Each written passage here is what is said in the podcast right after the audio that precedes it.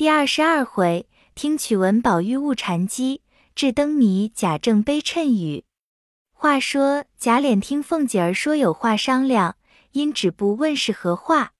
凤姐道：“二十一是薛妹妹的生日，你到底怎么样呢？”贾琏道：“我知道怎么样，你连多少大生日都料理过了，这会子倒没了主意。”凤姐道。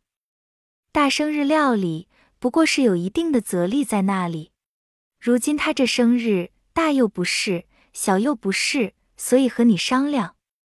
贾琏听了，低头想了半日，道：“你今糊涂了。现有比例，那林妹妹就是例。往年怎么给林妹妹过的，如今也照一给薛妹妹过就是了。”凤姐听了，冷笑道：“我难道连这个也不知道？”我原也这么想定了，但昨听见老太太说，问起大家的年纪生日来，听见薛大妹妹今年十五岁，虽不是整生日，也算得将笄之年。老太太说要替她做生日，想来若果真替她做，自然比往年与林妹妹的不同了。贾琏道：“既如此，比林妹妹的多增些。”凤姐道：“我也这么想着。”所以讨你的口气，我若私自添了东西，你又怪我不告诉明白你了。贾琏笑道：“爸爸，这空头请我不领，你不盘查我就够了，我还怪你。”说着一进去了，不在话下。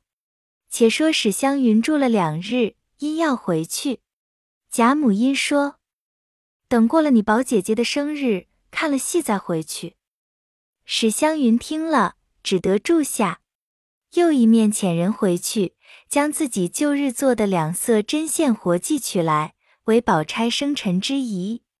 谁想贾母自献，宝钗来了，喜她稳重和平，正值她才过第一个生辰，便自己捐资二十两，换了凤姐来，交与她置酒戏。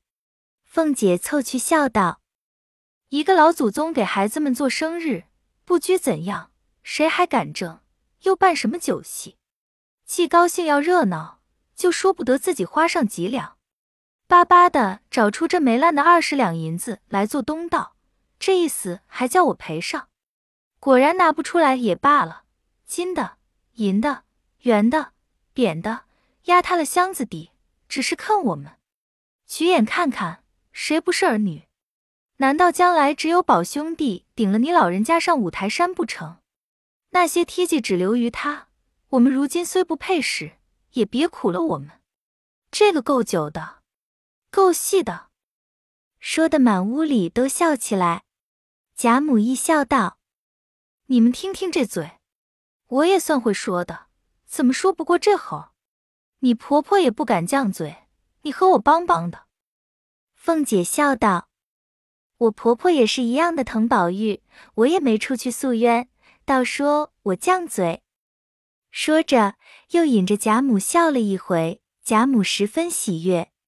到晚间，众人都在贾母前订婚之余，大家鸟姊妹等说笑时，贾母因问宝钗爱听何戏，爱吃何物等语。宝钗深知贾母年老人，喜热闹戏文。爱吃甜烂之时，便总依贾母往日素习者说了出来。贾母更加欢悦，次日便先送过衣服玩物里去。王夫人、凤姐、黛玉等诸人皆有随分布衣，不需多记。至二十一日，就贾母内院中搭了家常小巧戏台，定了一班新出小戏，昆弋两腔皆有。就在贾母上房排了几席家宴酒席，并无一个外客，只有薛姨妈、史湘云、宝钗是客，余者皆是自己人。这日早起，宝玉因不见林黛玉，便到她房中来寻，只见林黛玉歪在炕上。宝玉笑道：“起来吃饭去，就开戏了。你爱看那一出，我好点。”林黛玉冷笑道。你既这样说，你特叫一班戏来，捡我爱的唱给我看。这会子犯不上此着人借光儿问我。宝玉笑道：“这有什么难的？你就这样行，也叫他们借咱们的光。一面说，一面拉起他来，携手出去。吃了饭点细时，贾母一定先叫宝钗点，宝钗推让一遍，无法，只得点了一折《西游记》。贾母自是欢喜，然后便命凤姐点。凤姐一知贾母喜热闹，更喜血笑科混，便点了一出《刘二当一》。贾母果真更又喜欢，然后便命黛玉点。黛玉因让薛姨妈、王夫人等。贾母道：“今日原是我特带着你们取笑，咱们只管咱们的，别理他们。我巴巴的唱戏摆酒，为他们不成？他们在这里白听白吃，已经便宜了，还让他们点呢。”说着，大家都笑了。黛玉方点了一出，然后宝玉、史湘云、迎、探。惜李纨等俱个点了，皆出扮演。至上酒席时，贾母又命宝钗点，宝钗点了一出鲁智深醉闹五台山。宝玉道：“只好点这些戏。”宝钗道：“你白听了这几年的戏，那里知道这出戏的好处？排场又好，词藻更妙。”宝玉道：“我从来怕这些热闹。”宝钗笑道：“要说这一出热闹，你还算不知戏呢。你过来，我告诉你，这一出戏热闹不热闹，是一套北点绛唇，铿锵顿挫，韵律不用说是好的了。只那词藻中有一支寄生草，甜得极妙，你何曾知道？”宝玉见说的这般好，便凑进来央告：“好姐姐，念与我听听。”宝钗便念道。漫问英雄泪，乡里处世家。谢慈悲剃度在莲台下，梅园法转眼分离乍。赤条条来去无牵挂，那里讨烟蓑雨笠卷单行？一任俺忙携破钵随缘化。宝玉听了，喜得拍膝画圈，称赏不已，又赞宝钗无书不知。林黛玉道：“安静看戏罢，还没唱山门。”你倒装疯了，说的湘云也笑了。于是大家看戏，至晚散时，贾母深爱那做小旦的与一个做小丑的，因命人带进来细看时，一发可怜见。因问年纪，那小旦才十一岁，小丑才九岁，大家叹息一回。贾母令人另拿些肉果与他两个，又另外赏钱两串。凤姐笑道。这个孩子扮上活像一个人，你们再看不出来。宝钗心里也知道，便只一笑不肯说。宝玉也猜着了，亦不敢说。史湘云接着笑道：“倒像林妹妹的模样。”宝玉听了，忙把湘云瞅了一眼，使个眼色。众人却都听了这话，留神细看，都笑起来了，说：“果然不错。”一时散了。晚间，湘云更衣时，便命翠缕把衣包打开收拾，都包了起来。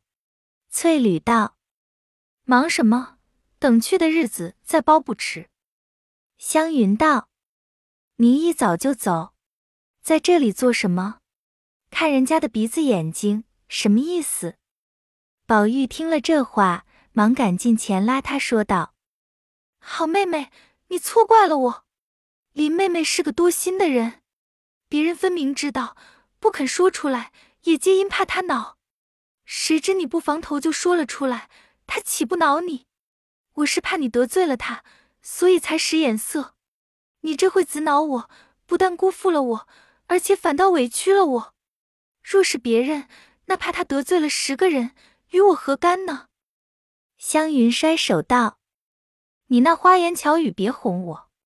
我也原不如你林妹妹，别人说她，拿她取笑都使得，只我说了就有不是。我原不配说她，她是小姐主子，我是奴才丫头，得罪了她，使不得。宝玉急的说道：“我倒是为你，反为出不是来了。我要有外心，立刻就化成灰，叫万人见踹。”湘云道：“大正月里，少信嘴胡说，这些没要紧的恶事、散话、歪话，说给那些小性、行动爱脑的人，会辖制你的人听去，别叫我啐你。”说着，一径至贾母里间，愤愤的躺着去了。宝玉没去，只得又来寻黛玉。刚到门槛前，黛玉便推出来，将门关上。宝玉又不解其意，在窗外只是吞声叫好妹妹。黛玉总不理他。宝玉闷闷的垂头自审。袭人早知端的，当此时断不能劝。那宝玉只是呆呆的站在那里。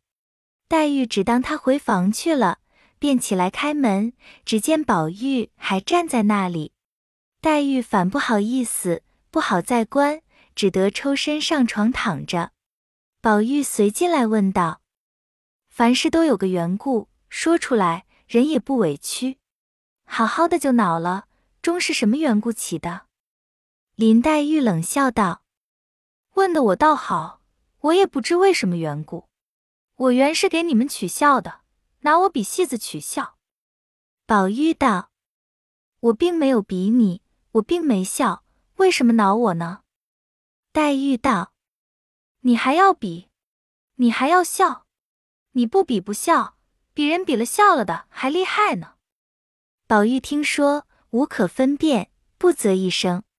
黛玉又道：“这一节还数得，在你为什么又和鱼儿使眼色？这安的是什么心？莫不是他和我玩，他就自轻自贱了？”她原是公侯的小姐，我原是平民的丫头。她和我玩，射入我口，岂不他自惹人轻贱呢？是这主意不是？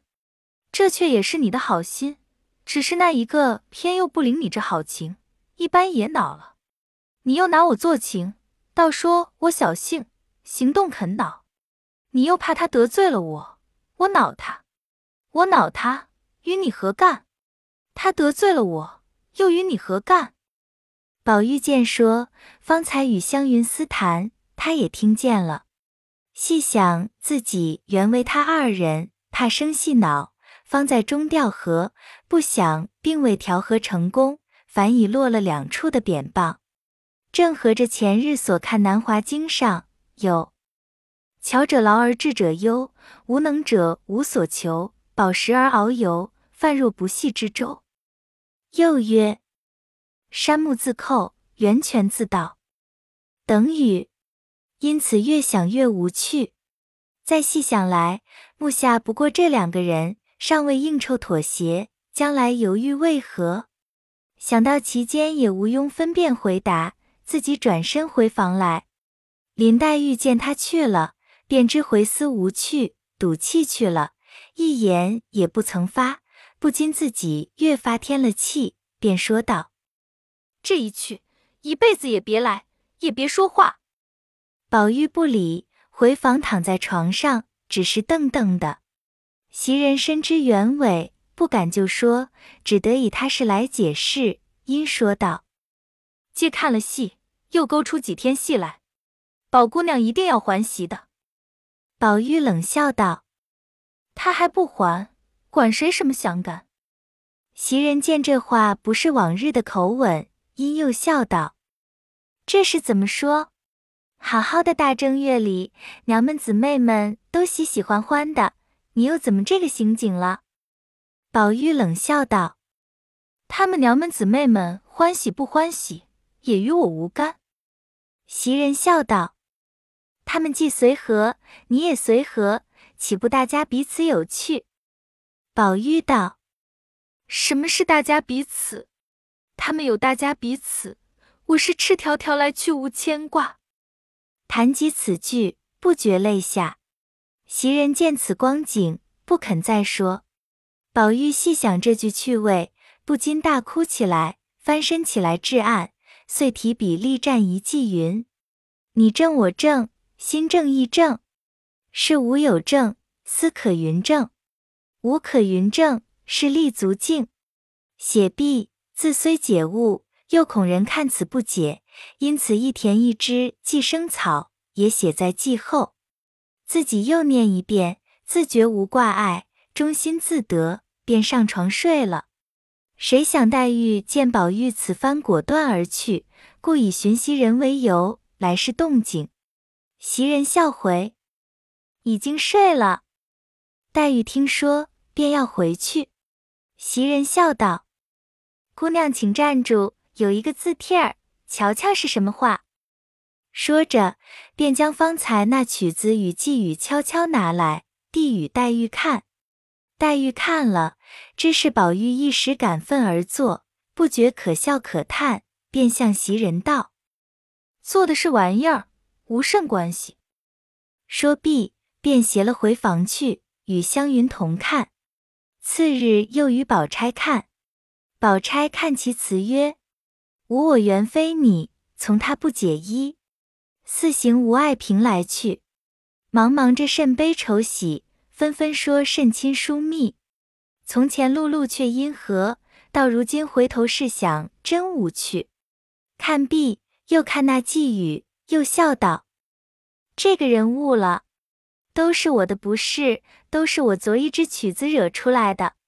这些道书禅机最能易性。”你认真说起这些疯话来，存了这个意思，都是从我这一支曲子上来，我成了个罪魁了。说着，便撕了个粉碎，递与丫头们说：“快烧了吧。”黛玉笑道：“不该撕，等我问他。你们跟我来，包管叫他收了这个痴心邪话。”三人果然都往宝玉屋里来，一进来，黛玉便笑道。宝玉，我问你，至贵者是宝，至坚者是玉，而有何贵？而有何间？宝玉竟不能答。三人拍手笑道：“这样炖鱼还参禅呢。”黛玉又道：“你那寂寞云无可云证，是立足境，固然好了，只是据我看还未尽善。我再续两句在后。因念云。”无立足境，是方干净。宝钗道：“实在这方物彻。当日南宗六祖慧能出巡师至韶州，闻五祖弘忍在黄梅，他便充一火头僧。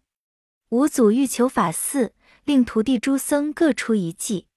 上座神秀说道：身是菩提树，心如明镜台，时时勤拂拭，莫使有尘埃。彼时慧能在厨房兑米。”听了这计，说道：“美则美矣，乐则未了。因自念一计曰：菩提本非树，明镜亦非台，本来无一物，何处染尘埃？”五祖便将衣钵传他，接着寄语，一同此意了。只是方才这句机锋尚未完全了结，这便丢开手不成？黛玉笑道：“彼时不能答。”就算输了，这会子答上了也不为出奇。只是以后再不许谈禅了，连我们两个所知所能的，你还不知不能呢，还去参禅呢。宝玉自己以为觉悟，不想忽被黛玉一问，便不能答。宝钗又比出语录来，此皆素不见他们能者。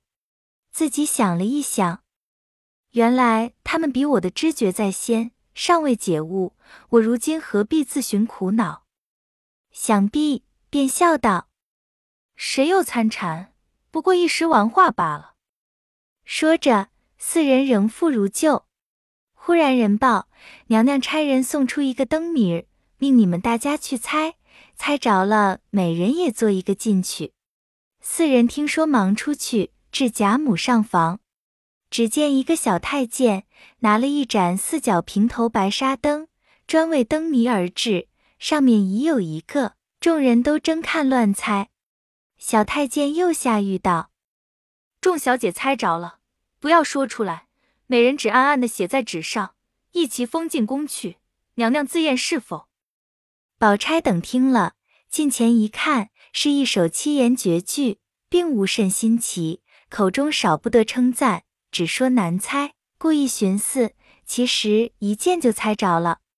宝玉、黛玉、湘云、探春四个人也都解了，各自暗暗的写了半日，一并将贾环、贾兰等传来，一齐各揣机心都猜了，写在纸上，然后个人捏一物做成一谜，公楷写了，挂在灯上。太监去了，至晚出来传谕，钱娘娘所至，俱已猜着，唯二小姐与三爷猜的不是。小姐们做的也都猜了，不知是否。说着，也将写的拿出来，也有猜着的。也有猜不着的，都胡乱说猜着了。太监又将班次之物送与猜着之人，每人一个公制诗筒，一柄茶筅，独迎春、贾环二人未得。迎春自谓玩笑小事，并不介意；贾环便觉得没趣。且又听太监说，三爷说的这个不通，娘娘也没猜，叫我带回问三爷是个什么。众人听了，都来看他做的什么。写道是：大哥有脚趾八个，二哥有脚趾两根。大哥只在床上坐，二哥爱在房上蹲。众人看了，大发一笑。贾环只得告诉太监说：一个枕头，一个兽头。太监记了，领茶而去。贾母见元春这般有心，自己越发喜乐。便命素做一架小巧精致围屏灯来，设于当屋，命他姊妹各自暗暗的做了，写出来粘于屏上，然后预备下香茶细果以及各色玩物，为猜着之贺。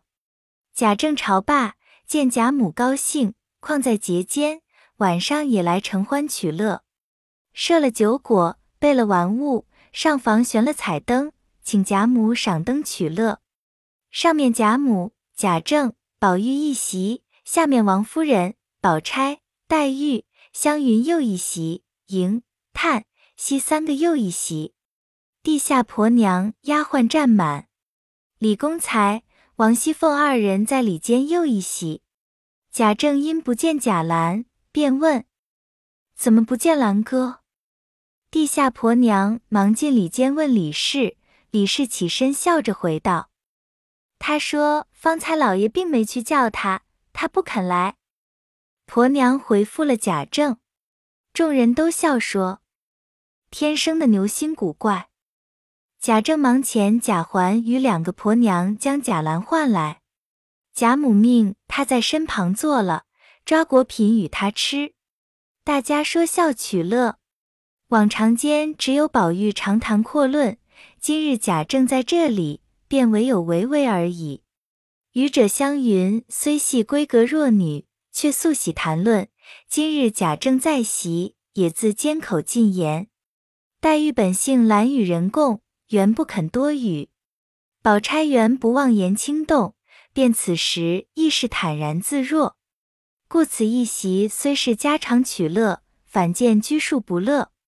贾母一知因贾政一人在此所致之故。酒过三巡，便撵贾政去歇息。贾政一知贾母之意，撵了自己去后，好让他们姊妹兄弟取乐的。贾政忙陪笑道：“今日原听见老太太这里大设春灯雅谜，故也备了彩礼酒席，特来入会。何腾孙子孙女之心，便不略赐以儿子半点。”贾母笑道：“你在这里。”他们都不敢说笑，没的倒叫我闷。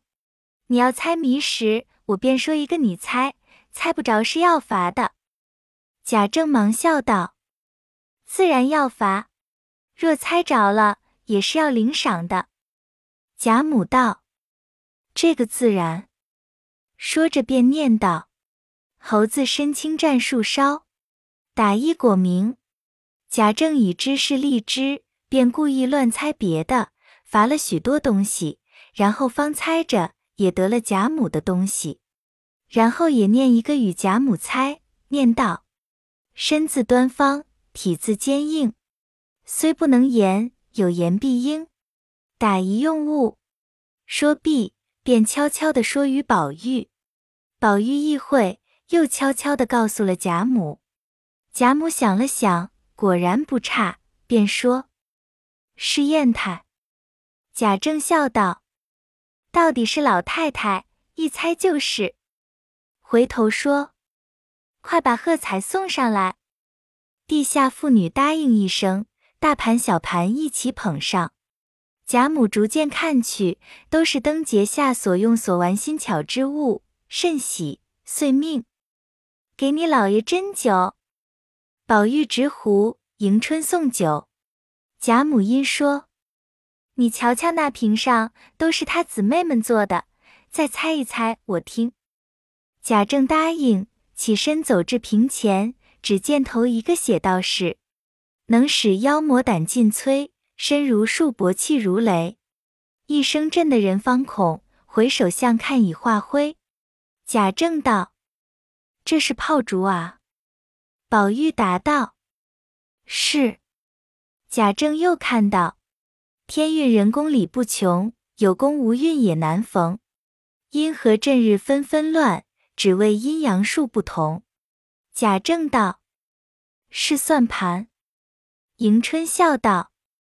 是，又往下看是，阶下儿童仰面时，清明妆点最堪宜。犹思一段魂无力，莫向东风怨别离。贾政道：“这是风筝。”探春笑道：“是。”又看到是，前身色相总无成，不听灵歌听佛经。莫道此生沉黑海，性中自有大光明。贾政道：“这是佛前海灯啊。”惜春笑答道：“是海灯。”贾政心内沉思道：“娘娘所作爆竹，此乃一响而散之物；迎春所作算盘，是打动乱如麻；探春所作风筝，乃飘飘浮荡之物；惜春所作海灯，一发清净孤独。”今乃上元佳节，如何皆作此不祥之物为戏耶？心内愈思郁闷，因在贾母之前不敢行于色，只得仍勉强往下看去。